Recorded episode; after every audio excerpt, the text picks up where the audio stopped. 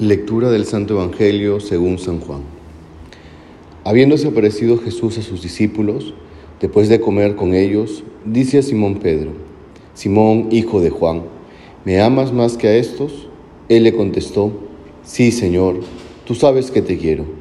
Jesús le dice, apacienta mis corderos. Por segunda vez le pregunta, Simón, hijo de Juan, ¿me amas? Él le contestó, Sí, Señor, tú sabes que te quiero. Él le dice, pastorea mis ovejas. Por tercera vez le pregunta, Simón, hijo de Juan, ¿me quieres? Se entristeció Pedro de que le preguntara por tercera vez si lo quería y le contestó, Señor, tú conoces todo, tú sabes que te quiero. Jesús le dice, apacienta mis ovejas.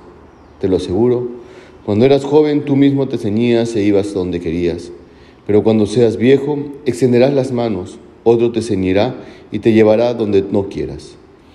Esto dijo, aludiendo a la muerte con que iba a dar gloria a Dios. Dicho esto, añadió, sígueme. Palabra del Señor. Hermanos, hoy el Evangelio nos va a presentar esta, esta escena tan conocida de la entrevista, vamos a llamarlo de una manera, de Pedro, donde Jesucristo por tres veces va a preguntarle a Pedro si le ama. Mucho se ha dicho sobre esta, sobre esta pregunta, ¿no? inclusive que se la pregunta tres veces para compensar en cierta manera esta triple traición de Pedro el jueves santo, ¿no? el día en donde el Señor fue apresado y Pedro lo traicionó, ante tres preguntas de si conocía o no a Jesús. Pero yo no quiero enfocarme en eso, sino quiero hacer la siguiente reflexión. Y es que en este pequeño evangelio, en esta pequeña entrevista, vamos, como decía un inicio de Jesús a Pedro, Jesús le va a plantear a Pedro esta misión. ¿no? Él lo ha elegido, Cristo ha elegido a Pedro con una misión específica, apacentar a sus ovejas.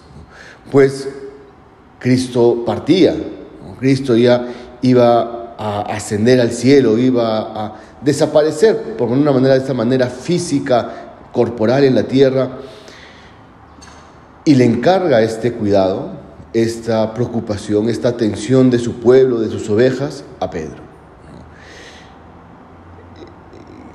Es, esta preocupación, este cuidado, nos lo encarga también a todos nosotros, porque cada uno de nosotros también tiene un pequeño rebaño, ya sea nosotros, los sacerdotes, los obispos, que tienen un rebaño inclusive más grande y una preocupación más grande, y obviamente se entiende al, al Santo Padre, cuya preocupación es por toda la iglesia, efectivamente. Pero cada uno de nosotros tiene un pequeño rebaño. Pequeño rebaño llámale tu familia, pequeño rebaño es tu lugar de trabajo, tu pequeño rebaño es tu grupo de amigos, sean dos, tres, cuatro, son tus ovejas, ¿no? sea tu pastoral, tu apostolado. El Señor tiene un encargo para nosotros y tiene una misión, nos da una misión, y esa es cuidar, velar por estas ovejas. ¿no? No solamente un cuidar como algo, como, tal vez cuida el, guardia en una cárcel, ¿no? en donde está ahí como en una torre sobre lo alto, mirando a que nadie se escape, a que nadie se vaya, a que, bueno, tal vez no haya peleas entre ellos, ¿no? sino el cuidado que el Señor le manda a Pedro es más un, un apacentar, un cuidar, un velar por, por mis ovejas, siéntate con ellas, atiéndelas, cuídalas, procura, ve si es que tienen frío, acércate, si tienen hambre, aliméntalas, si necesitan compañía, estate con ellas. Es, es un cuidado que no se da desde lo alto hacia abajo, sino un cuidado, un velar por las ovejas que se da en torno a ellas. Pero más importante que esta misión, hermanos, y eso es en lo cual quiero eh, concentrarme el día de hoy, es la condición que pone Jesucristo para el cuidado de las ovejas. Jesús le dice a Pedro, ¿me amas? O sea, está poniendo primero el amor. Está diciendo, Pedro, si tú me amas, vas a apacentar a mis ovejas. Si no me amas, entonces no vas a ser un buen pastor. Si no me amas, no vas a cuidar de ellas. Si no me amas, no te vas a preocupar por, por las ovejas como quiero que te preocupes. La condición fundamental para ser discípulo, la condición fundamental para ser pastor es el amor. El que ama a Cristo verdaderamente, entonces cuida verdaderamente a las ovejas. Y miren qué particular que este Evangelio se lea el día de hoy, viernes previo al a la fiesta de Pentecostés. Porque los últimos días hemos estado leyendo en el Evangelio este, este anuncio, esta promesa de Jesucristo, que nos va a enviar al Espíritu Santo, al Paráclito. Pero el día de hoy tal vez no hay una, no hay una promesa específica. El Señor en ningún momento el Evangelio va a decir, apacienta mis ovejas porque yo enviaré el Paráclito que te ayudará a cuidar de ellas. No, pero sí podemos aprender y sí podemos deducir lo siguiente. El Paráclito, el Espíritu Santo, es el que va a cuidar de la iglesia. El Espíritu Santo también es el que nos va a dar a cada uno de nosotros ese, ese, influjo, ¿no? Esa, nos, va, nos va a transformar, nos va, nos va a ayudar a que nosotros también transformemos a la sociedad, cambiemos a la sociedad en una sociedad más justa, más amorosa, este, más, más, más grande, ¿no? más, más santa, más virtuosa. El Espíritu Santo nos va a ayudar a transformar, es el que, que transforma la iglesia.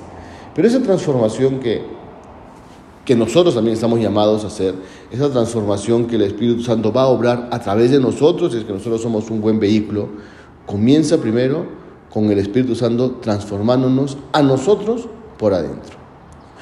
Porque así, así obra Dios, así obra el Espíritu Santo. Primero te transforma a ti por adentro, primero te cambia interiormente, primero te ensancha el corazón, te engrandece el amor, para que después de transformado, de, de haber crecido, de haber ensanchado tu corazón del amor a Dios, puedas orar grandes prodigios, grandes milagros. Vemos en la vida de los santos cómo el Espíritu Santo obraba a través de ellos, cómo tal vez con una palabra, con un gesto, eran capaces de transformar corazones, de sanar cuerpos también. Pero eso eran capaces de hacerlo porque primero habían permitido que el Espíritu Santo entre en sus corazones y los transforme interiormente.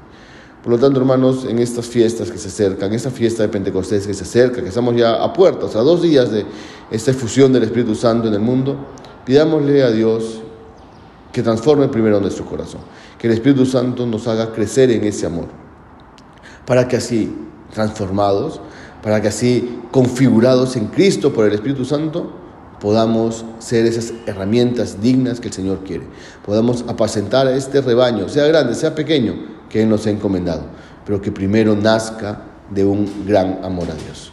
Que así sea.